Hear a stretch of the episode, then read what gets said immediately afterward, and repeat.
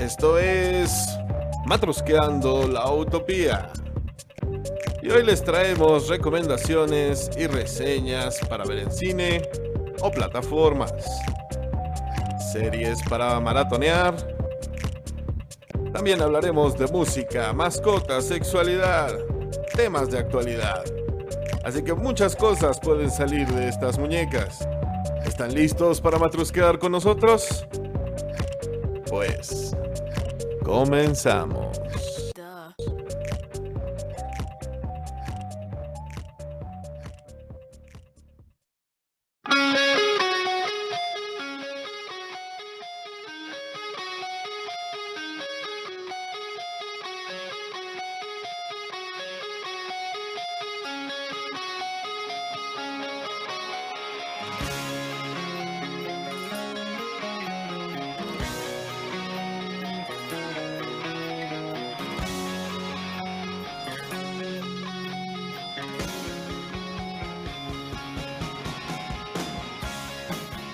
Tal? ¿Cómo están? Yo soy Cristian Coca y me da muchísimo gusto darles la bienvenida a esto que es Matrosqueando la Utopía, un programa entre amigos para hablar de todo. Y les doy la bienvenida también a nuestra tercera, tercera temporada. Muchísimas gracias por estar con nosotros. La verdad, nosotros estamos muy felices de iniciar esta temporada con ustedes.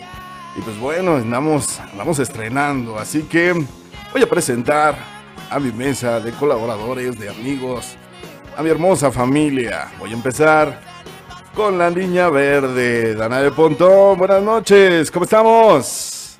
Cristianito, muy buenas noches, muy contenta de recibir esta tercera temporada. Ya estamos, ya estamos con todo lo que da. Bienvenido. Bienvenido. ¿Cómo empiezas tu semana, mi querida Dan? Pues ya queriendo que sea viernes. Lamentablemente es un efecto de la, de la adultez, ¿no? Así es. No queda de otra, ni modo. Pero bueno, hay que ponerle buena cara esta semana y a todas las que vengan porque se pone interesante. También voy a dar la bienvenida a nuestra terapeuta de cabecera, pero sobre todo a una maravillosa amiga, Erika Flores. ¿Cómo estás, Eri? Buenas noches. Buenas noches, Cristian. Muy contenta. Pues ahora sí, iniciando un nuevo ciclo con todos mis compañeros. A punto de comprarme una góndola, de cambiar mi coche por una góndola, porque nos estamos inundando aquí en Toluca la Bella. ¿Cómo lluvia crees? Así está de intenso. Así es. O al menos una chalupa. Ya me conformo con una pequeña lanchita. ¿Qué pasó, Dan? ¿Qué decías del sábado? Que también por aquí el sábado llovió terrible. Sí, sí, ha estado muy, muy feo entonces. Pero bueno, ni modo, hay que aguantarse. Tápate bien, Eri, no te vayas a enfermar. Lluvia copiosa. Ya estoy Ándale. sacando mis botes y todo para ahorrar agua.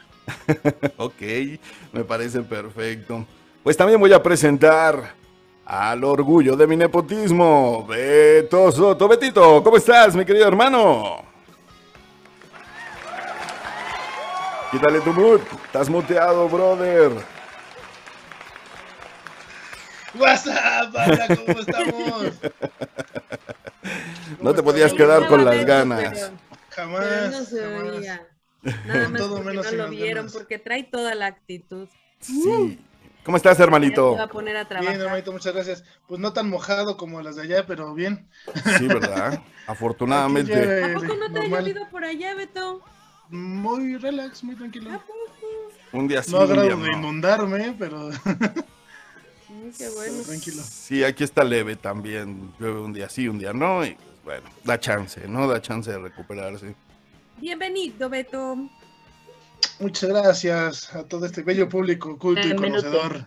Es correcto, pues ya estamos de vuelta, ya estamos después de una semana y media de festejos por nuestra eh, segunda temporada que terminó muy contentos, la verdad, del recibimiento de la gente que nos estuvo haciendo el favor de apoyarnos, estuvo en los en vivos y la verdad nos la pasamos maravilloso, fue un momento padrísimo el que vivimos con toda la gente y, y la verdad... Estuvo bien chido. Sí, Muchas gracias a todos. Sí, muchísimas están pidiendo gracias más de eso. Sí, sí, lo vamos a hacer, definitivo, vamos a Algún platicar más. Vamos a tener en vivos. Exactamente, si se portan bien. Someday over the rainbow. Algún día sobre, sobre el arco iris, exactamente. Ahí vamos viendo. No, pero como quedamos con ustedes, sí lo vamos a hacer más seguido cuando un tema lo amerite, cuando tengamos algo especial que platicar con ustedes en ese momento. Les vamos a avisar. Oye, también pidieron por ahí que organicemos una este, reunión con todos los escuchas. Ah, uy, no, bueno, eso sí estaría todavía más intenso. No nos podemos reunir nosotros, imagínate, reunirnos con todos Ya ellos. sé, Y ya no, sé, estaría pero canijo, es pero. lo que el público pide. Además, seguimos en pandemia, la quinta ola, señor. Vamos a Exacto, regresar. sí, Cuídense no. mucho, Cuídense por mucho, favor. porque la verdad cada vez hay más gente contagiada, hay gente que está volviéndose a enfermar. Y pues bueno, una cosa es que estemos todos vacunados y que los efectos ya no sean tan intensos, afortunadamente. Pero otra es que si hay, hay todavía gente con el sistema inmunológico muy comprometido y que pues sí les cuesta trabajito, ¿no? Entonces, Neta, bueno. vacúnense, vacúnense, los sí, que no han puesto ni una, porque La todavía hay gente que no sí. trae ni una, Y ya hay exactamente. vacunas para los chavitos, entonces ahí vayan. hasta checando. los 11 años, ¿no? Creo que ya Sí. está Sí, sí, Está es correcto. comenzando. Sí. 10 y Ento- 11 y 12 acá. en- A en- mi hijo ya lo vacunaron, ya, o sea, ya tiene como unos dos meses más o menos. Ah, pero tu chavo ya está en 14, ¿no? Ya, 13. en 13. Sí, Fíjate. sí, sí. Acá apenas empezó la, Ah, la tu hijo ya va para novia y todo. Ya. de Ya 10 tiene, a cállate. 10, 11 y 12. No me Es- toques ese Espere próximamente nuestro tr- programa especial de qué hacer cuando tu hijo adolescente ya tiene novia por Danae Pontón. pues claro que deben de tener sus primeros amoríos. Eso se va a ¿no? poner. Yo se lo que se dije. queden con nosotras, ¿no? Qué horror. Yo se lo dije hace unos lo contrario, yo no años. dije eso, solo que cuando uno llega y te dice, ya mamá, ya tengo novia, ¿qué? Pues claro. ¿Y cuánto lloraste? Qué bueno que hay otra mujer en tu vida. No, ya yo respiré profundo y le dije, ah, sí, ¿y cómo se llama? ¿Y dónde sí. vive? Pero sí tuve que Cuéntame. respirar. o sea, Mientras cortaba porque- cartucho, Dana. Porque de manera racional entiendo lo que dice Erika, pero tú no tienes que saber lo que yo sentí por, por dentro. Yo dije, Ay, Erika. Démosle gracias a la vida de que alguien quiera a nuestros hijos y que no tienen que salir rifados con una licuadora y una lavadora de por medio. Sí, es lo que dice mi madre 40 años después. Tienes toda la razón. Pero bueno, oigan, el pasado. Cambiando de tema. Sí, cambiando de tema. El pasado sábado "Ay, quiero, amiga, quiero felicitar a vas mi a primo. tener que pasar a recursos humanos. No, no, no, para nada. Oigan, el, el pasado sábado, viernes, perdón, fue cumpleaños de mi primo Osvaldo. Le mando un abrazo muy, muy fuerte. Ah, Está este, festejando en todo lo alto. Venga, Canalito, un abrazo muy, muy fuerte. Te amo con todo mi corazón y muy, pobrecito, se tuvo que ir a festejar a Acapulco. El cabrón. muy feliz Mm, cumpleaños. Híjole, que, que- pobrecito. sí, la verdad ha de estar sufriendo. Imagínate lo que ha de ser.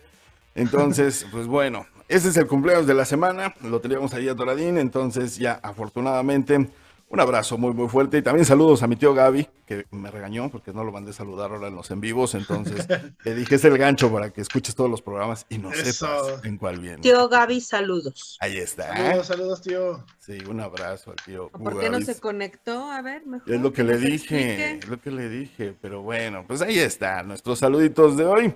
Y pues vámonos porque tenemos mucha información. Mi querida Danae, cuéntanos, ¿qué nos traes hoy? Ay, es que vi apenas este fin de semana en una de estas películas de Netflix, de, ya sabes, del top 10, Ujú. eh, que te las recomienda, de animación Monstruos del Mar. No sé si ya tuvieron oportunidad de verla.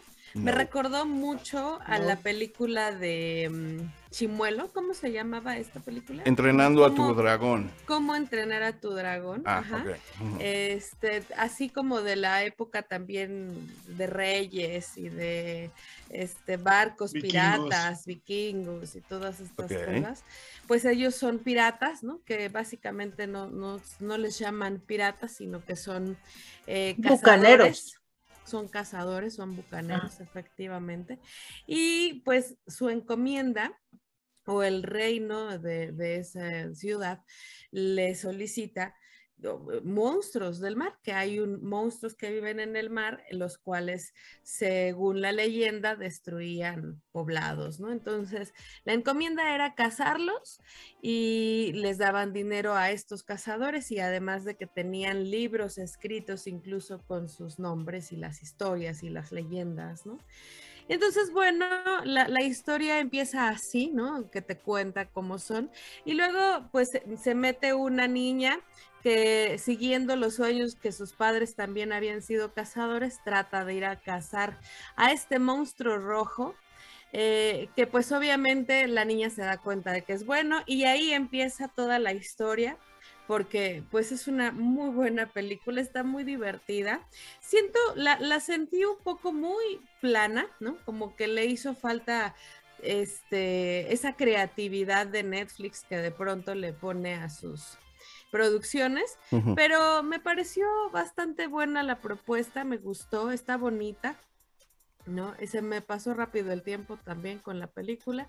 No la padecí, no la mm. sufrí, pero le hizo falta, o sea, muy bonita, insisto, pero creo que le hizo falta más producción que Netflix normalmente nos tiene acostumbrados. Es, una película de, animación, ¿cierto? De animación, sí, es para toda la familia y está en Netflix. La pueden ver. Pues ahí está una, la primera recomendación de la temporada. ¿Nadie la ha visto? ¿No? No. Yo más o menos la vi anoche, pero realmente sí escuchaba que tenía mucho que ver con eh, entrenando tu dragón, incluso hasta en los diálogos. Pero pues al menos tiene personajes también bonitos, o sea, está como para fin de semana, ¿no? Sí. Palomera. Para la pizza, yo, yo en mi caso hubo pizza. Perfecto, pues muchas gracias por esta recomendación. Ya saben, en Netflix, monstruos, monstruos del mar. Muchísimas gracias, mi querida Dan.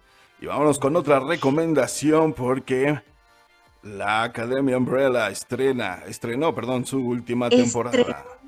Así es, tu tercera temporada, ¿no? Esta, mm. fíjate que esta temporada se desarrolla exactamente después del tiempo en que dejaron la segunda. Si te das mm. cuenta, la Academia Umbrella es esta serie de superhéroes, ¿no? Que de alguna manera es chistoso porque tratan de salvar del mundo del desastre que ellos mismos realizan. Entonces, es como de que no sabes si, si realmente son héroes o si ellos mismos pueden ser como a la vez los villanos, ¿no? Entonces, acaban de estrenar esta temporada, ¿no? Que es exactamente como te comento, parte de en el momento en de que se quedó la segunda, en que los hermanos se dan cuenta en que al tratar de regresar o de eh, parar el caos que ellos mismos realizan, llegan a una nueva línea del tiempo alternativa, en la cual pues ya no es su tiempo, ¿no? Incluso sus madres, ¿no? Ya no nacieron, bueno, más bien dicho, murieron antes de que ellos nacieran y fueron reemplazados por otro grupo de superhéroes, que en este caso eh, es la Academia Sparrow, ¿no? Entonces vemos estos capítulos en los cuales, pues, eh, hay como una especie de competencia, ¿no?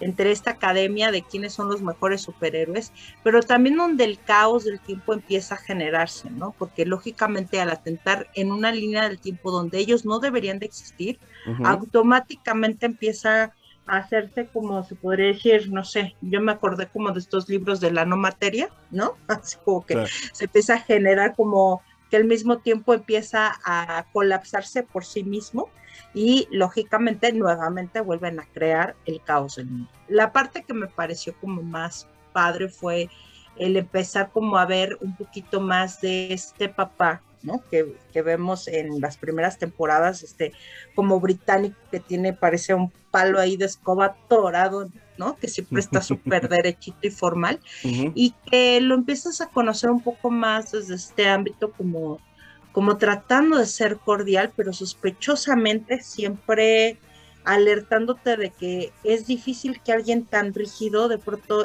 sea todo amor y cordialidad. Y efectivamente, la misma, la misma serie te va dando en los capítulos con respecto a cómo se va generando como estos planes de este, de este papá que ya se veía que en la segunda temporada pues no venía realmente de este mundo y que también justifica el por qué ellos tienen estos poderes. A mí me gustó la tercera temporada, se ve que va a haber una cuarta, ¿no? Eh, hay, hay personajes que definitivamente para mí son como mis favoritos, ¿no? Eh, por ejemplo, lo que es Cinco, lo que es Klaus, para mí, este es como yo siento la temporada en que Klaus descubre realmente el potencial de sus poderes, donde ya realmente también se involucran otros personajes que se dieron de la segunda temporada. Y pues, eh, si usted es fanático de estas series de ciencia ficción y de adolescentes, pues seguramente no se la puede perder.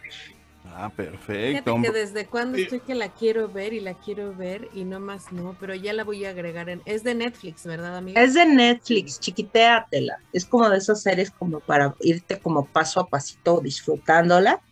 Y pues porque lógicamente está eh, llena de sarcasmos, de humor, de eh, momentos, digamos, en algún momento eh, llenos de acción, ¿no? De nerviosismo. Y como te comento, la- el final de esta temporada, pues también invita a que seguramente no será lo último que nosotros escuchemos de los Umbrella Academy y también de los Sparrow. Perfecto. Y mira, como nota rápida, está una de las top 10 de Netflix en México el día de hoy, es- ocupando el lugar número 5. Órale. Cinco, cinco, cinco. Este, nada más. Ah, pues ahí está. Entonces, para todos los fanáticos de Umbrella Academy, eh, esta tercera, cuarta, perdón, cuarta temporada está en Netflix para sí es la que... tercera, ¿no? ¿Sí es la tercera? Es la tercera temporada y es Ah. una maravilla, ¿eh? Porque también descubres que hay personajes, por ejemplo, este personaje de cinco que es como el más joven, pero que, a la mera- pero que es viejo realmente, que siempre está súper neurótico por tratar del mundo. Esta es la temporada en la que se relaja y se suelta un poco, ya se desajusta y dice, ya me da flojera ya rescatar el mundo y darte cuenta que a veces el caos es inevitable, no importa Sí. qué tanto tú le, lo trates de evitar, a veces tratar de evitar algo que en algún momento se tiene que vivir genera muchas más problemáticas a que simplemente ya quedarte Claro. que la ola te lleve y a ver a dónde te revuelca. Dice Mister Increíble en la 1, dice que no pueden dejar limpio un poco. Me canso de estar limpiando su desmadre. Creo No. que el mundo no está listo para ser limpio y ordenado. Eh, sí, definitivamente. Está bien, muchísimas gracias, Eri, por esta recomendación. Me encanta Umbrella Academy en Netflix. Y ahora, eh, cuéntanos, Beto, ¿qué pasó con el hermano de Dennis Quaid? Randy Quaid, platícame. Te platico. Mira, vamos a hablar sobre los Hollywood Star Walkers. ¿Quiénes son? Es una mafia poderosa conformada de abogados, contadores, ejecutivos de alto nivel, incluso de agentes que representaban a algunos actores. Mm, Y lo que ellos buscaban era destruir la vida de algunos famosos y empezaban por quitarles su dinero, la imagen pública, perseguirlos y envolverlos en trastornos y problemas con la ley, con la sociedad y hasta así matarlos. oh, Entonces, una de las teorías de las conspiraciones más populares de estos Star Walkers es que según pertenecen a los Illuminati, mm, quienes se encargaban de sacrificar a diferentes A los del famosos código da Vinci. A esos como sí. parte de sus rituales. algo ándale, así. Para este, hacerlos pasar que sus muertes fueron por una sobredosis, por suicidios, por accidentes, causas naturales. Este, te voy a hablar rápido sobre Randy Quaid. Y este, él es un actor, no sé si lo ubican, si no, una de las películas que lo hizo más renombrado o nombrado fue El Día de la Independencia, que era el padre de estos dos chicos que al final el Papa dio su El vida piloto de la avioneta borracho, destruir- ¿no? El piloto ah, borracho. Destruir la nave de los de los alienígenas. Pero bueno. Este, aparte de ser actor, bueno, tuvo sus premios Emmy, tuvo un Globo de Oro y peso de su familia era de un gran renombre para la industria hollywoodense.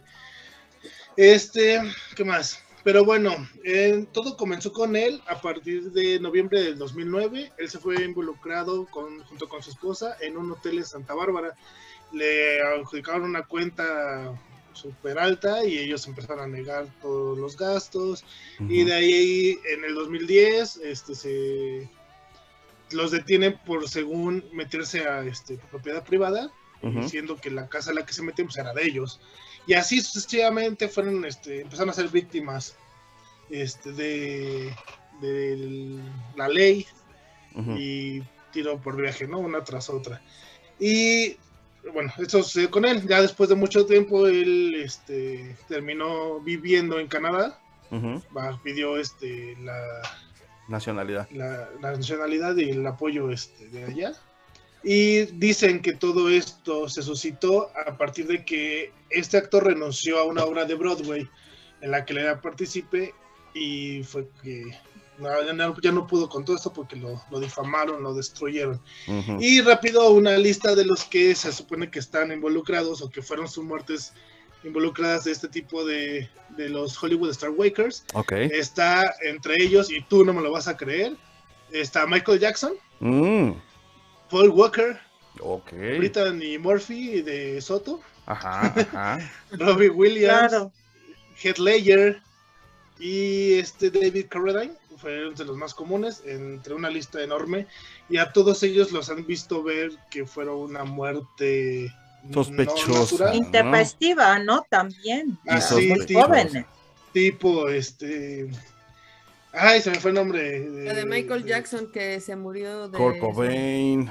Pues simplemente Brittany Murphy que se murió de un catarro. Sí. Fíjate que desde, desde los albores de, de, la industria, ¿no? Tanto musical como, como hollywoodense, de la actuación, siempre ha habido este tipo de, ideas conspiratorias, claro, de que hay una mafia y, definitivamente... todo, tú lo mencionaste ahorita, este Kurt Cobain, ya sabes que hasta la fecha realmente no se sabe cómo por qué, todas las imágenes, todas las cartas y las investigaciones. y todos los que murieron por después de... esa investigación.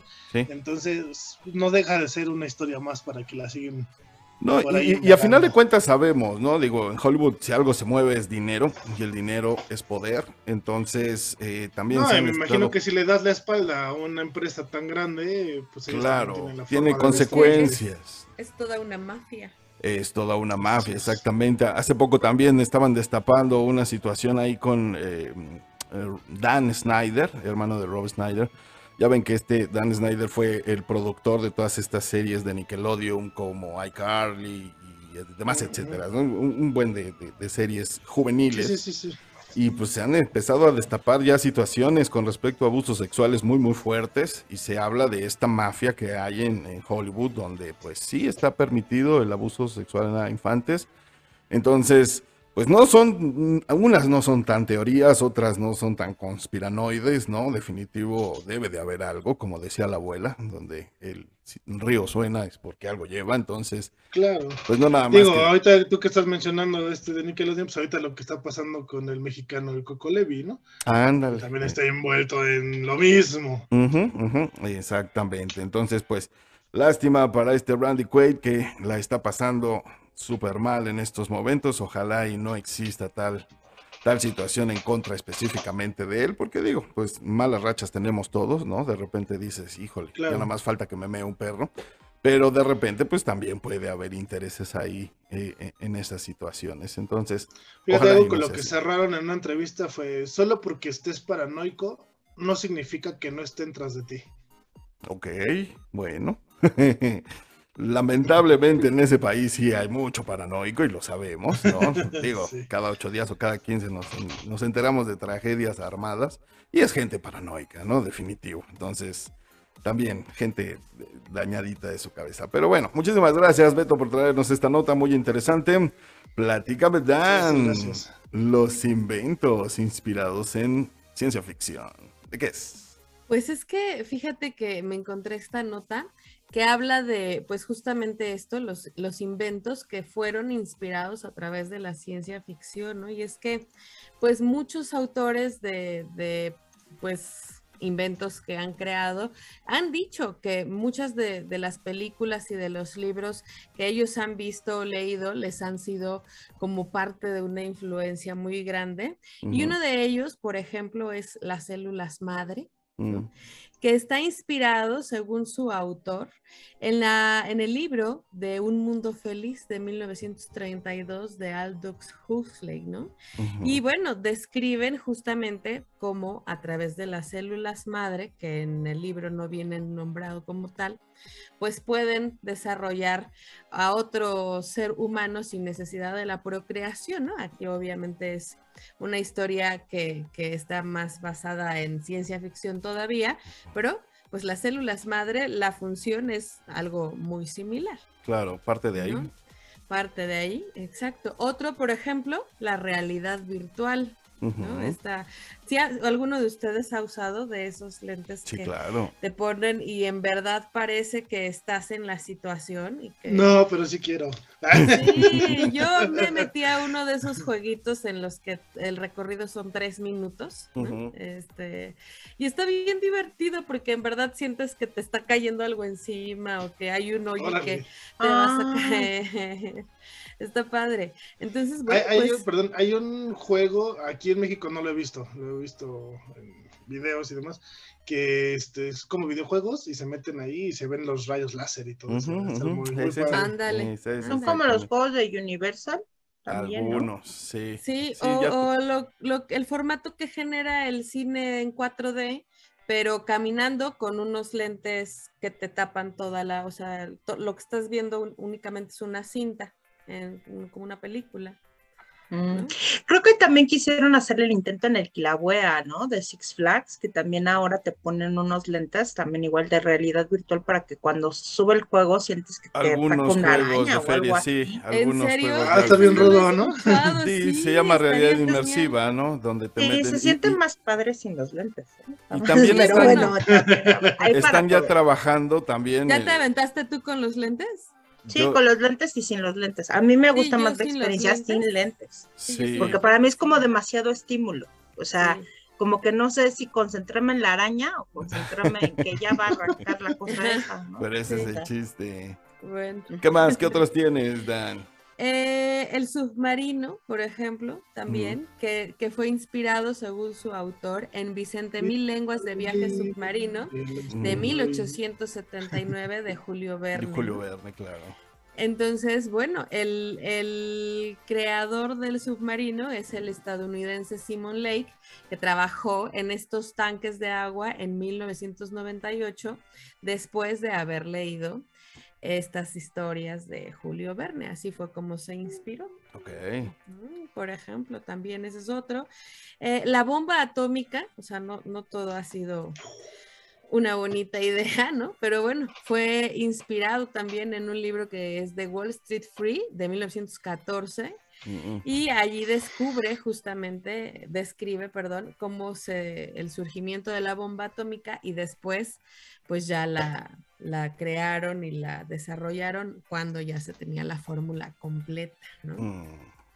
El Internet también es otro de esos eh, que, que vinieron inspirados del cuento Dial F for Frankenstein de 1964. Y bueno, ese autor describía computadoras conectadas entre sí, obligadas a pensar para nosotros. Y luego pues se llamó Internet. Así es. El creador del Internet es William Gib- Gibson y describe pues justamente esa película, la llevó a la realidad y pues nada más que no se ve como literalmente los cables, como el libro los describe, ¿no? Aquí ya son... Pues bueno, y el último que les tengo, que por supuesto todos lo tenemos a la mano siempre, es el teléfono celular. Celular, claro. Que proviene de la serie de Star Trek, de Star Viaje a las Estrellas. ¿no? Eh, Ah, yo pensé Entonces- que provenía de la gente, ¿cómo era? ¿La gente 96 o La 66? gente 86. ¿El zapatófono? el zapatófono. acuerdan? No, pero- Sí, claro. Trek. Específicamente, el, no sé si se acuerdan, el primer Motorola StarTAC, así se Mm. llamaba, que era con tapita, precisamente toma su nombre de la serie Star Trek. Entonces eh, hicieron, cuando pudieron, el problema de los celulares al principio era la pila, no sé si se acuerdan, Que en, en los primeros ochentas, sí, era, una, era un portafolio, la pila, el celular realmente no Mi era tan grande. tenía uno de esos. Exacto, entonces ya cuando lograron hacerla pequeña lo más que se pudo, eh, Motorola, que fue una de las primeras empresas en sacar estos eh, aparatos con diseño de tapita, se inspiró precisamente en Star Trek, eh, que así eran sus comunicadores, con, con tapita se levantaba, entonces de ahí lo agarraron. Que si no me equivoco fue la competencia del teléfono Usacell, que era uno largo. Ajá, ándale, que Ajá. también se abría, exactamente, tienes toda la y razón. que tenía toda, aparte de que era largo, toda una antenota. Sí, Pues Pues- justo, Justo entonces de allí viene el teléfono celular y bueno, es precisamente ahora todo el mundo lo trae y en los clips muy bonitos. Ahí están los inventos inspirados. Y por los que faltan, mi querida Los que Dan, los que faltan, porque sí, definitivo, digo, ya hemos visto incluso capítulos de la teoría del Big Bang donde quieren recrear la tabla de la tabla de volver al futuro y así, ¿no? Se la pasan este pensando sí, en sí. muchas cosas y obviamente pues no son los únicos, ¿no? Muchísima gente que a esto le pega, pues se inspira definitivamente en películas de ciencia ficción como antes se inspiraban en libros, ¿no? Entonces hay que ver qué nos depara el futuro. Muchísimas gracias por esta nota tan interesante. Betito, cuéntame qué onda con Telegram. Nada, de lo que platicábamos en este en el capítulo anterior, en la temporada anterior, que de hecho era, este, no solo Telegram es para que lo ocupen con sus mensajes ocultos.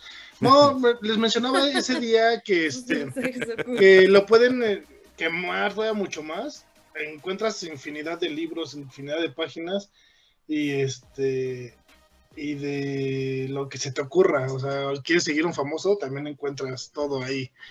Este, de hecho, ahorita me, me pasaron algunos datos que a los amantes de Celia Lora, ahí encuentran sus fotos interesantes para que vayan a seguirla. Oye, pero ¿cómo haces eso? Porque yo me meto a Telegram y solo me aparecen mis chats. Ah, en la parte de arriba, a la derecha, viene una lupa. Y tú puedes poner ahí- ahí en el buscador qué tema estás buscando, por ejemplo, un libro de economía o tema de economía, y te va a aparecer diversos grupos. o Pero esos chats. grupos platican del... Del- De- del es que tema, hay, del tema en cuestión. hay salas de chat, hay salas que a lo mejor te, te dicen que conviene más un libro, por ejemplo, o Son foros. vas a un grupo de cocina, no sé, o sea, Ujú. es infinidad. Encuentras hasta. De hecho, también hay que tener cuidado porque ahí viene una parte en la que puedes estar oculto o visible porque te da un rango de creo que 5 kilómetros a la redonda de quienes tienen Telegram cerca de tu ubicación. Sí. Entonces, aguas también. Ok. Eso lo encuentran de donde están las tres rayitas y dice persona cerca. Entonces tú le picas ahí y te va a aparecer un listado. Una te va a aparecer hacerte visible o no hacerte visible y te va a aparecer un listado de personas y de grupos. Este, por ejemplo, a lo mejor encuentras de venta de eh, Ok, es artículos. Entonces puedes, ver, puedes vender, comprar y de... Yo encontré de libros, de ¿eh? Tienes razón, para bajar libros. Ahorita todos están Sí, revisando de- su Telegram. y de Gracias, todo. Sí, no, síguele, síguele, síguele. Y de, y de todos los temas que busques, porque hasta encuentras grupos swingers, encuentras de todo. Grupos de todo, todo locales de venta, luego hay, hay locales de, de venta, por ejemplo, por municipios o por delegaciones, ¿no? Sí. Gente que está vendiendo cosas y que, pues, insisto, tengan Acabamos de mucho perder cuidado. ahorita a. Erika y a Dana. Sí, Adiós. Ya se quedaron. Adiós, sí. Ya están viendo su Danos Telegram. tienes Lo que sí les capítulo- recomiendo a todos Capítulo que, 1. sí- Sí. que no lo pongan visible porque encuentras de todo tipo de personas y te pueden estar hostigando con un fin que a lo mejor no es grato. claro. Entonces, ¿Y aguas cómo con te eso. pones de no visible? Al momento que tú abres el apa- la- la apartado donde dice persona cerca, te aparece en la primera opción, dice persona cerca y abajito dice hacerme visible o hacerme invisible, en letras azules. Ah, ok. Eso es muy interesante, ¿eh? Y debo de Aguas. aparecer, dice, hacer, si dice hacerme visible, significa que estoy invisible, ¿no? Mm, Que ah, estás, exactamente. así Sí. es. Ah, claro. Para quien no sepa, digo, a lo mejor alguien de nuestros radioescuchas no saben, Telegram es una aplicación exactamente igual a WhatsApp. con- ¡Ay, papá! ¡Mi vida! ¡Me la como! ¡Dámela! No. Oye, y todos Perdón, los que me aparecen conectados, ¿esos qué? Son los que están que cerca la de ti. gente que está alrededor de ti. que sí Pero son son los que dicen están visibles. Ah. visibles, así es. Oye, es un chorro. Oigan, gente, háganse invisibles. ¿Para qué quieren esto? Oye, Es ¿Tú para que qué te imaginas? es- está, está padre. Ah, ajá, ¿en serio? Porque Sí, claro. puede ser para que si tú estás en plan de cita, le pones a alguno de ellos. Puede ser para ligar. Hola, ¿cómo estás? Puede ser para ligar. Exacto. O sea, le mandas hola, ¿cómo estás? Y pues ya si te contesta, pues Estoy a dos cuadras. ¿Te espero en el baño? Algo. Es correcto. armamos algo. Sí, sí, sí. Les decía yo Oye, rápidamente. disculpa, los ¿tendrás papel en tu casa? Telegram es una aplicación exactamente igual a, WhatsApp, nada más que tiene, tiene más filtros, tiene eh, más buscadores, tiene más eh, eh, grupos, como los bien los, los está comentando Beto. Entonces, eh, pues tenga cuidado, tenga cuidado dónde se mete, páginas muy, muy buenas. Sí, porque es una aplicación, está muy buena, pero es muy abierta. es correcto, sí, totalmente. Entonces, yo les recomiendo que pongan su, su aplicación en no visible para que no tengan algún mensaje indeseado. Es correcto. Bueno. Ahora que si lo que quieren es una cita, pónganse visibles y ya. Obvio. Sí, no, pues depende en qué plan andes. Muchísimas gracias, Beto, por traernos esta información de Telegram. Muy importante, sobre todo porque ya ha pasado que se cae WhatsApp, se caen otras redes y esta no se cae. Entonces... Y aparte, rápido, rápido, en Telegram puedes aventar archivos a lo mejor pesar, más pesados que en WhatsApp. WhatsApp te permite cierto tipo de megas y en Telegram no tienes tanta restricción en cuanto a, un video, por ejemplo, que grabes un video y estoy pasando la fiesta y la puedes pasar sin bronca por Telegram. Cabe, sí, eh, caben archivos más, más pesaditos. Pues ahí está. Muchísimas gracias, Beto. De abrazo fuerte. Y pues vamos a cerrar, vamos a cerrar este bloque. Eh, regresamos con otros temas, regresamos con más recomendaciones y a ver qué se nos ocurre, a ver qué destapamos de esta maravillosa matrusca. Recuerden, estamos iniciando nuestra tercera temporada. Vamos a platicar de todo. Así que no se vayan. Somos Matruscando la Utopía. Volvemos.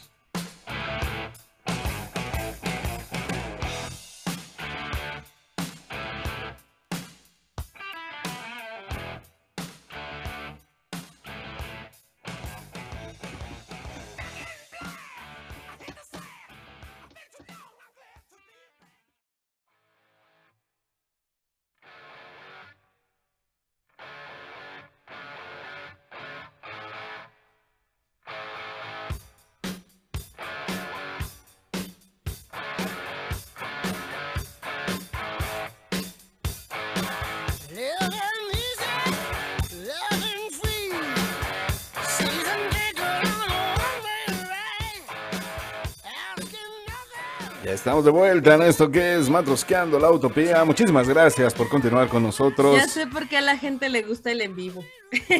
Ah, porque nos ven haciendo payasadas. simpáticos. Somos redesmadrosos, ¿verdad? Sí. Somos bien Nos ven todos nuestros movimientos de cabeza, cuando bailamos. Sí, así lo hacemos cuando nadie nos ve, imagínense ah, cuando nos ven. Las caras. Sí, definitivamente las caras es lo que. Oigan, ya tenemos página en YouTube. No es Matrusqueando la Utopía, es la personal, Cristian Coca. Entonces ya, tiene página en YouTube, Cristian Coca. Exacto.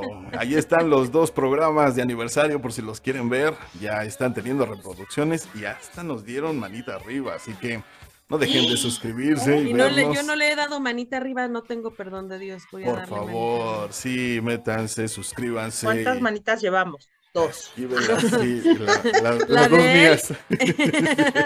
la de Coca, la de su mamá. No, ni su mamá le dio manita No, hombre, que mi mamá. Hasta crees que se va a andar metiendo. Pero bueno, eso es ACDC.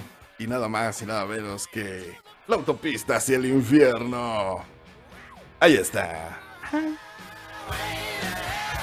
Eso es todo. Famosísima en Megamente buenísima en donde la Sí, claro. ¿Qué tal? Maravillosa película.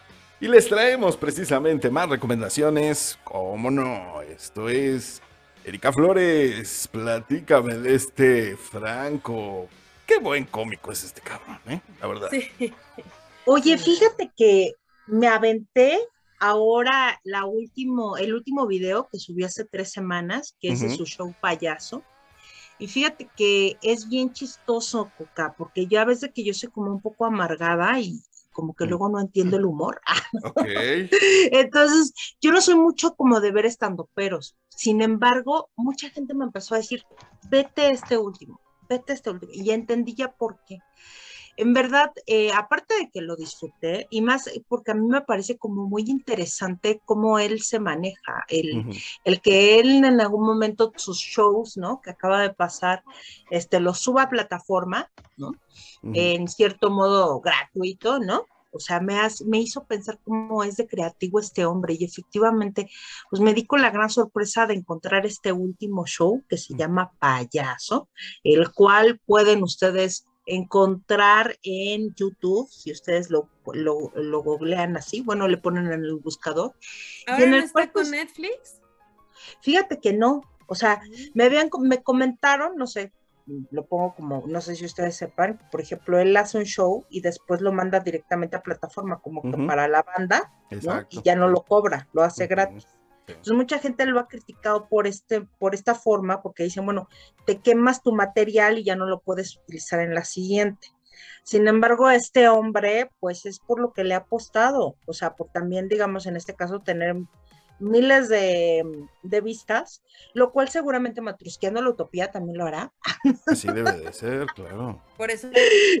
Pero también él le ha apostado como de voy a regalar en cierto modo mi chamba y también yo creo que es una gran confianza en su propia creatividad. Sí, eh, claro. este, es este show, aparte a mí me sorprendió porque me parece como una catarsis, les ponía yo en, los, en la junta, luego es como carta al padre, pero a la mexicana, man. Eh, habla de todos estos eh, momentos que se viven en la infancia y que de alguna manera él, de, él a partir de que va a terapia empieza como más o menos a procesarlos.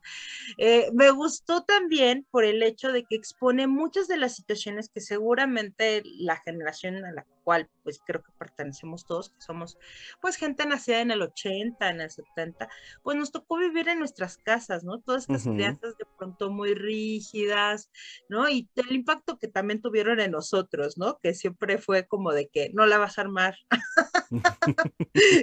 ni te crees que la vas a armar. Entonces, a veces en cierto modo es bueno como ver que otros compartimos el mismo trauma. que no nada más te pasó a ti, que no nada más Así me pasó es. a mí. No, hombre, ¿cuántas veces? Hay un chingo de podcast, ¿para que haces otro? O sea, no más que traes tú de especial, güey. O sea, sí, no, lo es. Ni, conocidos son. Exactamente. ¿Y ustedes por qué? ¿O de qué? ¿O de dónde? Sí, no, totalmente. Así es, y fíjate que también lo que me encantó del podcast es que habla de muchas situaciones que en cierto modo creo que todos en algún momento podemos acceder. Habla mucho como de esta cultura también del barrio, ¿no? De, de todos los que de pronto jugamos en la calle, pateamos, eh, este, pateamos el bote, le pusimos un frutzi a nuestra bicla por atrás para que se oyera como coche. O sea, en verdad, para mí fue un como irme otra vez a los tiempos donde yo corría feliz ahí por las calles de mi barrio, ¿no? Sí, sí, sí, y que de alguna manera te juntabas con los amigos, que sabías cuál era el chavo que digamos en algún momento este pues no le iba muy bien en su casa, ¿no? El que era como el pudiente, aunque no fuera pudiente, pero pues era el pudiente de tu colonia. De la, cuadra, sí, claro. Porque era el que traía, sí, claro, era el que, traía para las papas sabritas, uno con trabajos agua, un, o el refresco en bolsa. Sí, claro. Entonces, eh, cosas que de pronto. Bolsa, no manches, es cierto. ¿Verdad? sí, hombre. Entonces, véanlo, me pareció aparte un aporte en el cual es como esta cápsula del tiempo, en donde de alguna manera creo que ahí todos nos podemos ver un poco reflejados. Perfecto, Franco Escamilla en YouTube, totalmente gratis, búsquelo. Tiene rato que Franco Escamilla está sacando un material muy interesante. Obviamente eh, el tipo lo ha dicho, tengo problemas para comunicarme con las personas y muchos de sus últimos... Eh, Pero es un gran estratega, ¿eh? Es maravilloso, es maravilloso. Él y su equipo, porque además se lo ah, ha dicho. Claro, tiene una, mesa de escritores extraordinaria y obviamente... Y todos sus trabajos, porque tiene la mesa reñoña, tiene tirando bola, tiene noches con Franco Escamilla, que ese fue uno que le tumbó este... Ah, esta empresa de de extranjero, que también estuvo Platanito, se me fue el nombre, y este, que es como un Televisa de allá. Y Univisión. Este, que le tomaron el nombre y le pusieron el show de Franco Escamilla. Ajá. Tiene este el programa que está haciendo con su hijo Rodrigo, que es como un flash, flash, flash informativo. Está genial. Este, Y aparte sus monólogos de, de su show. De stand-up. Es una empresa O increíble. sea, le- de que le trabaja, le trabaja. No, sí, Sí. súper Pues hay que sacar el pan, oye. Como Sí. decía Erika, es un gran personaje creativo, o sea, Muy. tiene mucha, mucha creatividad, qué bárbaro. ¿Sabes qué me encantó también de este show? Que refleja mucho como estas crianzas, como te decía, eh, habla en específico de las crianzas del padre, Mm. de cómo también esos estereotipos, ¿no? De cómo te solicitaba también la- a veces este papá como ser sumamente rígido con las mujeres o de pronto este, estas em, actitudes quizás de pronto que se les solicita a veces a los niños para poder justificar en este caso su masculinidad, ¿no? O sea, que sean como el, el muchacho chicho de la película Gacha.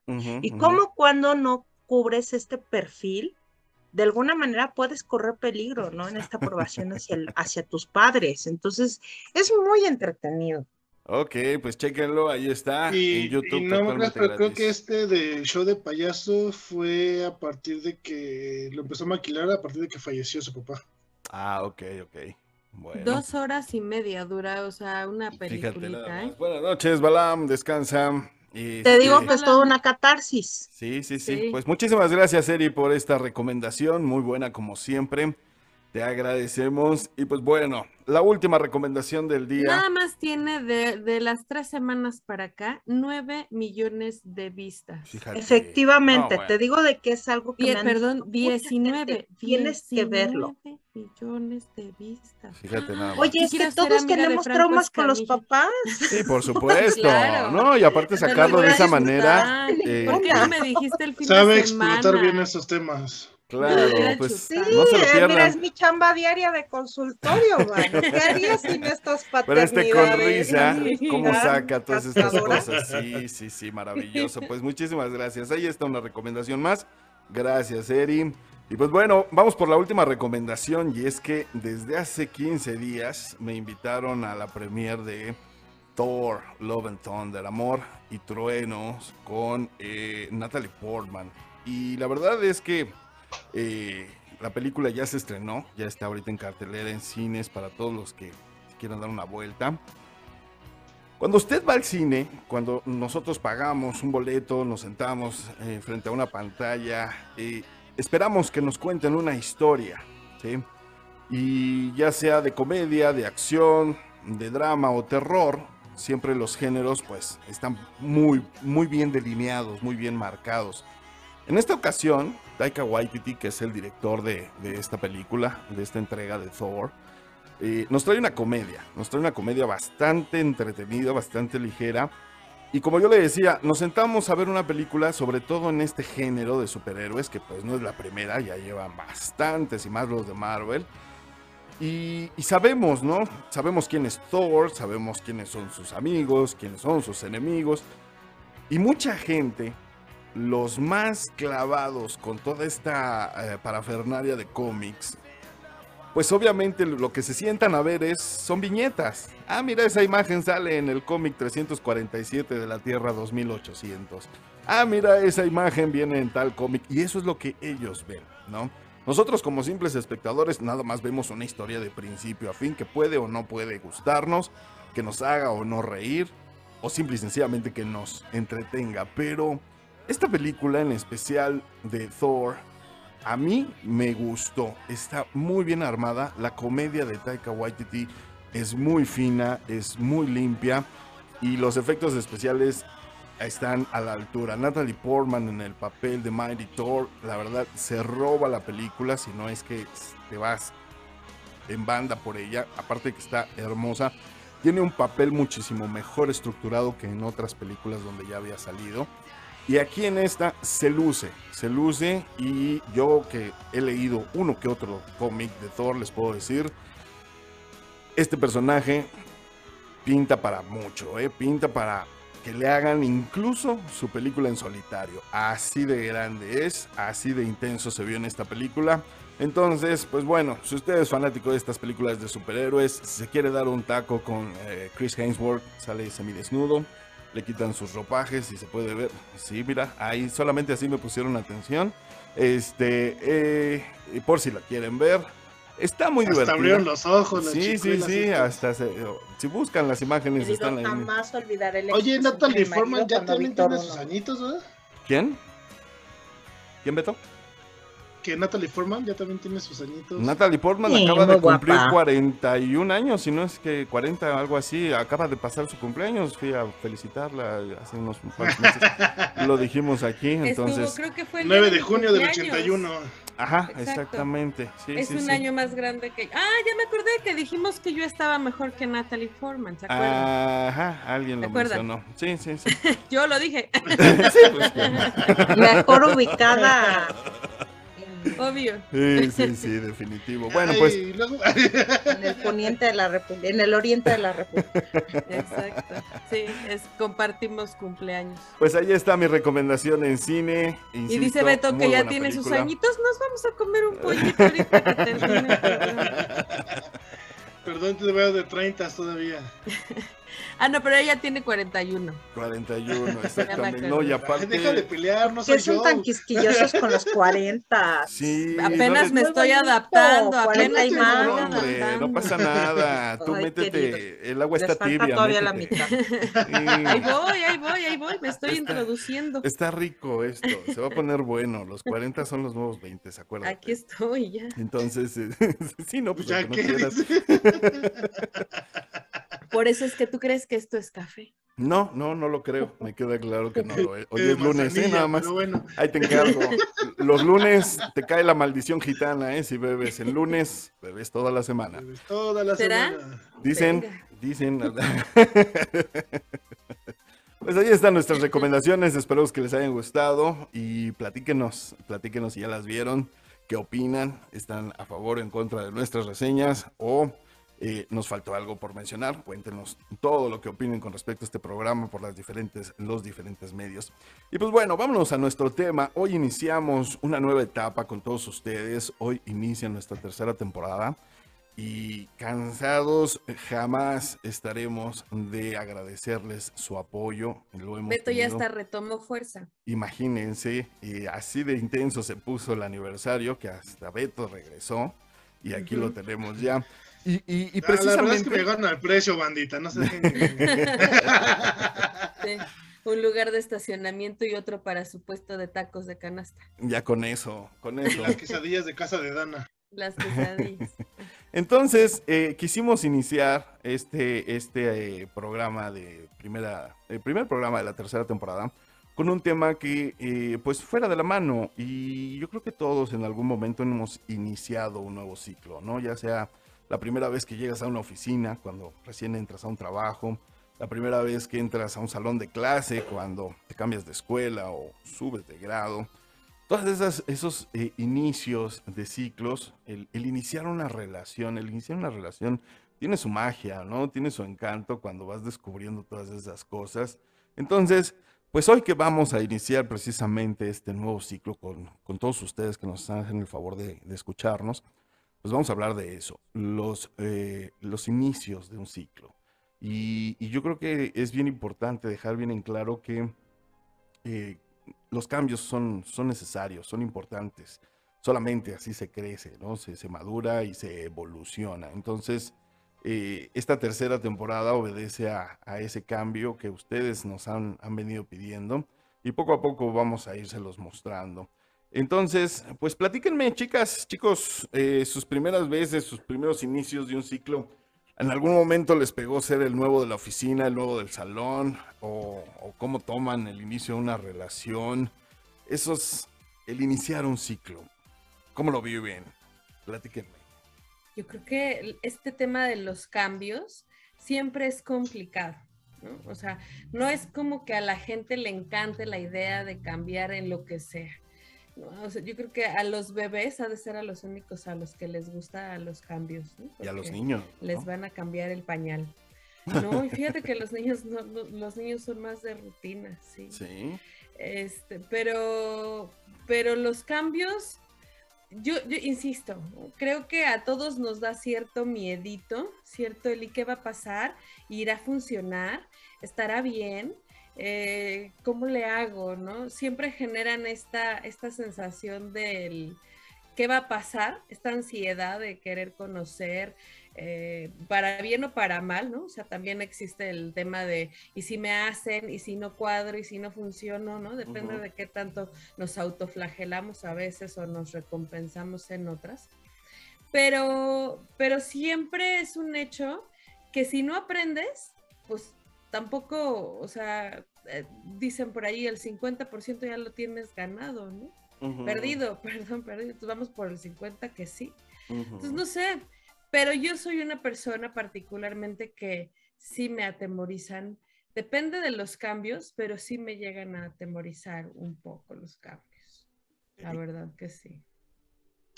Oye, Dana, yo te tengo una pregunta, porque tú eres una persona que casi cada semestre o cada cuatrimestre estás en ah. cambio constante. Sí. ¿Cómo le haces tú con tus grupos nuevos? Porque aparte estás en la primera vez de muchos. Desde los que llegan contigo, digamos, a la carrera o a un nuevo ciclo escolar, ¿no? Se ha de notar que de pronto es más sencillo como que empezar con un grupo que es todo nuevo o quizás que cuando nada más llega una sola persona. Pero también es rutinario, ¿no? cada, fíjate que no, Beto. ¿eh? ¿Todavía te da nervioso, así como tu, primer, tu primer día de grupo? De, con un grupo nuevo, sí. Siempre es así como, eh, fíjate que en mi caso particular, como soy una persona, de entrada, soy, soy, aunque no lo pareciera, en el rubro docente influye mucho, ¿no? Entonces, soy una mujer. Eso hace que a los universitarios les relaje un poquillo el respeto. Le tienen más respeto a un maestro que a una maestra. Duro. Y luego, pues ahorita ya estoy entrando en la edad en la que me van a respetar por mi sola presencia, ¿no? pero, pero la verdad es que yo empecé a dar clases desde muy joven y sí tenía que trabajar otro tipo de, cuestiones más rudas para que me tomaran en serio. Y todavía la fecha, la verdad es que conservo esa imagen de que soy una maestra muy estricta porque me gusta mucho el que de inicio no se pierda la línea del respeto y que ya después poco a poco me vaya siendo más laxa, ¿no? Pero sí, sí, mis primeras veces, sobre todo en, cuando es mi primer grupo, sí es como el tengo, hoy soy otro personaje, ¿no? Entonces, para mí mis clases siempre son como una obra de teatro arriba del escenario soy una y ya me salgo y no le hablo a nadie. Deberían, me, dice, me dice una coordinadora, oye, este, perdón, ya me extendí, pero me dice una coordinadora, oye, pero si tú eres súper sociable, ¿por qué no te integras? Y yo, es que no, yo no soy sociable. ¿Quién te dijo? ¿Y tú quién eres? Que soy Hitler en, el, aula. ajá, y la coordinadora así de, obvio que no, Danae, o sea, y yo, de verdad, de verdad, ¿por qué nadie me cree? Sí, perdónenme. Pero sí, mi primera vez a mí me da mucho miedo. De todo. La verdad es que de todo. Fíjate que a mí sí me gustan los cambios, los disfruto mucho. Por ejemplo, eh, yo seguido me cambio de casa. Difícilmente duro más de cinco años en un solo lugar. Y, me gusta, realmente me entusiasma desde la mudanza, el llegar a acomodar las cosas, el, el buscar qué hay este, a mi alrededor, ya sabes que te sales a buscar tienditas y todo eso. Sí me gustan los cambios, los Dealers. Es una bronca conseguir dealer, es un hecho. Si alguien sabe de algo. bueno, eh, luego, luego chillo sobre ese tema, pero este, pero sí, o sea, eh, todo lo que implican los cambios de casa, yo sí los disfruto, ¿no? O sea, a mí sí me gusta mucho la incertidumbre del qué va a pasar. Y si eso lo llevas a tu vida diaria, el no saber a quién vas a conocer, el no saber qué te van a decir o, a dónde va a terminar una conversación, es la gran incógnita de la vida para mí, ¿no? Entonces puedes iniciar una, una conversación que empieza en un extremo de la mesa y termina totalmente en otro, que no veías venir, y, me ha pasado muchas veces a lo largo de mi vida encontrarme con esas maravillosas sorpresas que vienen de la nada. Entonces, sí disfruto, yo soy una persona que sí disfruta los cambios y el, primer día en los disfruto muchísimo. Órale, está bien. ¿Tú, Eri? Pues yo iba a comentar que la verdad yo soy como de la parte de en medio. Siempre me ha gustado, como decías, Cris, el aventurarme a una experiencia novedosa para mí, siempre y cuando no tras, digamos, de atropelle mis propios límites, ¿no? Pero eh, por lo regular soy alguien, considero como bastante valiente, no te digo que aventada, porque pues por lo regular lo hago con todo y mis miedos. Sin embargo, a mí sí ha habido cambios que me han costado, ¿no? Por ejemplo, uno de los cambios más fuertes que yo llegué a tener fue como, por ejemplo, cuando me hice mamá. Ese, Mm. ese me costó mucho trabajo, como cambiarme el chip a ser mamá, ¿no? o sea, dejar de ajá. ser como esa Erika que de pronto estaba como muy libre, que iba para todas partes, a de pronto volver como esta parte como más hogareña y casera. Bebé, bebé. Sofía guapa. está matrosqueando con nosotros. Nomás, Y, y, y fíjate que, o sea, lógicamente es un cambio que me ayuda a crecer como ser humano. Oye, eh, Eri, pero, no- pero por ejemplo, ¿no tenías esa incertidumbre ahorita que mencionaste el hacerme mamá? Yo, por ejemplo, lo veo, lo he visto desde lejos, ¿no? Obviamente, pero ¿no tenías esa incertidumbre de cómo es? ¿Cuál va a ser su, su, su, su personalidad? ¿Cómo, ¿Cómo voy a actuar yo ante esa situación? ¿No te emocionaba No, me aterraba, no me aterraba, o ¿Cómo sea, de pensarlo lo, me aterraba en lugar de emocionarme, así que decía, ay, qué padre. Digo, porque son, son cambios bastante intensos, o sea, no es... No es Son muy fuertes. No, sí, te cambia la Son muy vida fuertes. 180 grados, ¿no? Entonces, yo insisto, ese tipo de cambios grandes, yo los veo con emoción, me entusiasman. A ti, no, a ustedes no. Por ejemplo, Beto, que acaba de hacerse eh, papá hace menos de dos años, no, no, no había esa incertidumbre de emoción, de, curiosidad. La No. disfrutan distinto, ¿no? Descubrí nuevos miedos. Claro. Fíjate que es como muy complejo, porque bueno, aquí hablábamos como de una vez que también fue el, el- el especial del Día de las Madres, o sea, yo no era una mujer que me hubiese preparado para la maternidad, incluso yo era como de las que decía, yo no voy a ser mamá. Entonces, quizás para mí el cambio no me invitaba a ilusionarme con él. Ajá. Incluso hasta lo evadía. Pero lógicamente ya después cuando de pronto el cambio llega y lo aceptas, que creo que es como parte de las, de las eh, enseñanzas que te da el cambio, te ayuda también a darte cuenta que si dejas de resistirte, te puede traer cosas maravillosas, como ahorita comentas. Ah, Pero ahorita lo que ah, quería como puntualizar, a mí los cambios que me ha costado más trabajo, ahorita que hablabas de esas primeras veces, primeros grupos, primeras chambas, es cuando de pronto el ambiente a donde llegas ya está como muy conformado. A mí se me hace más fácil llegar a un grupo en donde de pronto todos somos nuevos o donde todo es novedoso, ¿no? Los participantes, todo, todo es nuevo. Porque al final de cuentas vamos formando como estas alianzas o esta nueva experiencia entre todos. Pero cuando llegas a un grupo ya conformado, luego en ocasiones, si el grupo es muy cerrado, sí es difícil entrarle, ¿eh? Claro. Porque de pronto sí se siente como esta calificación, como de decir, bueno, si realmente puedo entrar o de pronto hay como esta barrera, como de que nuestro grupo es cerrado, así tipo chat, ¿no? y tú eres el nuevo, ¿no? sí. Entonces, cuando llegas a un ambiente que es así como muy cerrado, donde ya hay como, como un clan, a veces es, es complicado. Y, y creo que a veces es mucho por- dependiendo de los grupos a los que llegas. Cuando hay un grupo abierto, aunque sea, digamos, de mucho tiempo, pero que te permite estar, es, es esta parte rica de poder reencontrarte con otros. Sí, claro. Pero no sé si alguna vez ustedes han vivido eso, de llegar a un lugar donde dices, híjole, es que no entro. Y no entro porque, porque no llegué con ellos al principio. Sí. Ujú. Sí, definitivo. ¿Qué crees que a mí me pasa diferente? Yo, por ejemplo, que me gusta esta onda de los clubes de coches y de motos todo eso, no siempre me toca ser de los primeros, ni de los fundadores, ni de los pioneros de los clubes. Claro, claro. Y, y eh, cosa que también ya he sido parte de, de uno, que ingresamos, que empezamos casi de cero. Pero a mí sí me gusta ser a veces este, el, el nuevo y que se hagan una idea de mí, que me conozcan y que se, a lo mejor si traen una visión que sea diferente o no sé. Yo sí disfruto de que me vean llegar y que digan, ¿y este qué onda?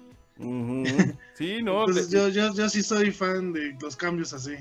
Y, como dice Eri, ¿no? A veces es fácil adentrarse en un grupo, a veces no. A veces existe alguien que te lo facilita. Siempre hay alguien que se acerca a ti, ¿no? Y te dice, bienvenido, el pedo está así, mira, ya, eh, ven para acá y esto se maneja de esta manera. Casi siempre hay alguien que te introduce en la dinámica ya establecida. Pero ahora vamos, vamos con otro, otro ejemplo que también puse hace rato. Una relación. Cuando empiezas una relación también todo es nuevo. Vas mostrando poco a poco, pues digámoslo, tus verdaderos colores, tus verdaderos matices, ¿no? Y, te la llevas con calma. Pero a final de cuentas, estás emprendiendo una nueva situación, ¿no? Hay cambios en tu vida, como el hablarle por teléfono, mandar mensajes, eh, cosas que a final de cuentas nos vamos adaptando. ¿Sí? Iniciar un ciclo también es importante en ese aspecto, en lo personal. ¿Cómo lo viven ustedes cuando realmente empiezas de cero una relación? ¿sí? Vas mostrando poco a poco. Ajá, exactamente, ¿no? Una relación en específico, ¿no? Eh, y mi pregunta es directa, ¿se muestran tal cual? ¿Muestran tal cual quiénes son? ¿O van dosificando las, las, las cosas? Dan. Yo. Me quedé así. Me quedé así. Este, híjole, pues yo, mira, es que te podría decir que sí, pero la verdad es que ciertamente no. O sea, ¿a qué me refiero? A que sí, lo más que se puede, no, no porque en una primer cita no puedes decir, hola, soy Danae y me gusta, este, no sé, ¿no? Este, a mí no me ha dado COVID. Bueno, eso sí podría ser de la primer cita, mano. No sé, cosas como me quitaron el, ap- hola, soy Danaí, ya no tengo apéndice, ¿no? No sé, como que son Soy yo positivo. sí, ¿no? O ir dosificando poco a poco la información que vaya siendo relevante para el objetivo, ¿no? O sea, Claro, es importante también tener filtros de vez en cuando. ¿Cómo entras a esa nueva situación, no? Pero ¿con qué la los armas? Tengo. ¿No tienes filtros? No, yo soy así siempre, o sea. Pues, a lo No, que pero me refiero a que desde la primer cita dijiste, yo todo contigo nos vamos a casar, obvio. como De soy el pinche ¿Ve? Beto y Mira. tengo gastritis y Ajá. colon irritable. Y, y no, me- y no me despierto los domingos temprano, Y, así. y no me baño los domingos, dice Shakira. No me baño los domingos. Y tampoco sé de Y fútbol. solo entonces, me lavo pues, los dientes una vez al día. al día. Sí. Y es, y es en la que yo noche. Te- creo- te- tengo un primo que no voy a decir nombres, pero él en la primera cita decía quiero siete hijos. Sí, Ay, en la madre, qué Sí, susto. Yo saldría y sigue corriendo. soltero, ¿no? Porque sí, sí, sí. Pero, pero en su defensa tengo que decir que ahorita tú te metes a una aplicación para citas y todas dicen, no quiero nada casual. Luego entonces, pues supongo que... Pero no siempre es verdad. No, no, no, pues O sea, digo, no entonces siempre, la mayor parte de la gente no. Fíjate que a mí me llamó ahorita la atención cómo lo planteaste, Cris, porque dices, cuando entras a una nueva relación de pareja, pero bueno, quizás yo soy como la que tiene como más tiempo con una relación de pareja y te voy a decir, y las relaciones de parejas no son estables. O sea, las relaciones de mucho tiempo no son estables. O sea, yo te lo digo de 17 años de una relación de pareja. O sea, yo creo que cada, no te miento, pero yo creo que cada año hacemos nuevos acuerdos. Pues, y porque ya no funcionan los que Claro, hay que Sí, sí. evolucionar, por supuesto, tienes toda la razón. Sí. Entonces, cada año yo me descubro algo nuevo. Y, y yo también le descubro a mi pareja cosas que ni siquiera me había dado cuenta o que en ese momento quizás no me hacían ruido. Ahora quizás me hace ruido, no sé, que se suene la nariz, ¿no? De, este, estrepitosamente, ¿no? En la regadera. quizás, ándale, Sí, ¿no? sí, sí, sí. te O- y ahora de pronto es, este, y antes, por ejemplo, decía, ay, pero si no sé, cornetita. Claro, ¿no? sí, sí. Sí, no, ¿No? sí, cambias. Y también lógicamente de mí, ¿no? O sea, a mí antes, por ejemplo, arrugaba la nariz, hacía berrinche y se les hacía así como que, ¡ay, qué ternurita! Y ahorita es así de, ¡ay, ya! ¿No? Sí, sí, yo, este es el punto, ¿no? De la, de la evolución que todos tenemos. Ese es el punto en el cual, en definitiva, es complicado iniciar un nuevo ciclo de lo que sea, porque hay ajustes, ¿no? No se puede entrar en la junta que tuvimos hace unos días. No podemos entrar cuadrados a una, a una situación sin, sin modificarle nada, ¿no? Tenemos que ser flexibles y irnos adaptando conforme va pasando el tiempo. Y yo creo que... Pero, sí, perdón que te interrumpa, pero también es, fíjate, acabas de decir algo muy cierto, es inevitable el cambio, incluso hasta entre nosotros, o sea, el tiempo nos dice, ya no, ya no es ayer, ¿no? O sea, ya no aguanto lo mismo que antes aguantaba, de todos los aspectos que Sí. Y yo creo que por lo mismo, ¿no? O sea, eh, por lo mismo, eh, ahorita agarró de ejemplo los programas de aniversario que tuvimos. El poner los, los intros de los programas viejitos obedece a eso, ¿no? Darnos cuenta quiénes fuimos hace dos años, hace un año, hace seis meses. Y obviamente hoy ya son otras personas, ya hemos ido evolucionando, hemos ido creciendo, las voces se oyen distintas, la confianza al exponer un tema es otro hablamos de otras cosas. Entonces, en esencia, sí, somos los mismos, o sea, eh, eh, los que iniciamos este proyecto, pero hemos ido creciendo y también la gente que nos escucha ha ido creciendo con nosotros, ¿no? Y busca otro tipo de cosas también que escuchar o que ver en televisión. Lo que te gustaba hace 10 años ya no aplica a lo que te gusta hoy. Entonces... No, ya se atreven a mandarnos un audio, ya se atreven a escribirnos, ya. Sí, y, nosotros nos vamos a ir adaptando a este bello proceso. Entonces, pues bueno, con eso yo quería iniciar este programa porque estoy muy, muy contento de, iniciar esta tercera temporada, muy feliz. Y pues bueno, yo creo que vienen cosas maravillosas para todos nosotros que estamos de este lado del micrófono. Y pues muchas gracias por, por escucharnos, por apoyarnos. Los abrazo fuerte. Y pues chicas, chicos, vámonos, porque esto por hoy se terminó. Así que, mi querida Dan, despídete, por favor. Pues muchas gracias y bienvenidos a esta tercera temporada a todos. Muchas gracias. Y pues bueno, a mí me encuentran en arroba Danae Pontón en Facebook, Twitter e Instagram. Por favor, también no dejen de seguir nuestra página de Matrusqueando la Utopía en Facebook y en Instagram. Y denle compartir al video del señor Coca de su del programa en vivo en YouTube. y bueno, también me encuentran en, en Corazón Romántico los miércoles de 12 a 2 en la 105.5 de su FM. Muchísimas gracias. I love you retiarto. No sé cómo se hace. Muchas gracias, Dan. Te abrazo Excelente fuerte. semana. Que también tengas una bonita semana. Cuídate mucho. ¿Sí es su corazón? Eh, más o menos. Ok. Es como, un corazón con artritis, así. bueno, es que mis dedos sí tienen. ¡Mis gérmenes! Erika Flores, por favor. Ay, pues estoy contenta de empezar este ciclo con ustedes. Eh, cierro diciendo el cambio es natural. No, hay que empezar como un poco como a permitirnos fluir, a ver si la corriente cambia es importante también pensar que nos va a llevar a otro lado en lugar de estar luchando contra ella. Y mis redes sociales son www.ericaflorespsicoterapeuta.com y ya saben, si no resiste el cambio puede tomar terapia. Lo puede acompañar su terapeuta. y ahí los van a hacer a mis otras redes, pero sobre todo sigan dando likes a tanto a lo que es la página de Facebook, ¿no? O sea, no la abandonen. ¿no? Les quiero agradecer también a todos las reproducciones que hemos tenido. Muchas gracias, banda. ¿Eh? Síganos compartiendo, ya ven, pura felicidad mexicana acá. Excelente. Muchas gracias, Eri. Te abrazo fuerte también, que tengas una bonita semana. Beto, por favor, rapidísimo. Presente, señor, claro que sí. Pues a mí me encuentran en Facebook como Beto Soto, en Instagram como Hashiat74 y agradecerles de nuevo que me hayan querido tener de vuelta aquí y a todos los que pidieron que regresara, pues aquí estamos dando lata. Excelente. Y seguiremos, y seguiremos. Extrañábamos ya, Beto, qué bueno que regresaste. Bienvenido. aparte tenemos una bebé. Hay bebé en casa, sí. Muchas gracias, Beto. Te abrazo fuerte también, que tengas una maravillosa semana. Pues bien, yo me despido. Recuerden, estoy en eh, Twitter como arroba Criscoca.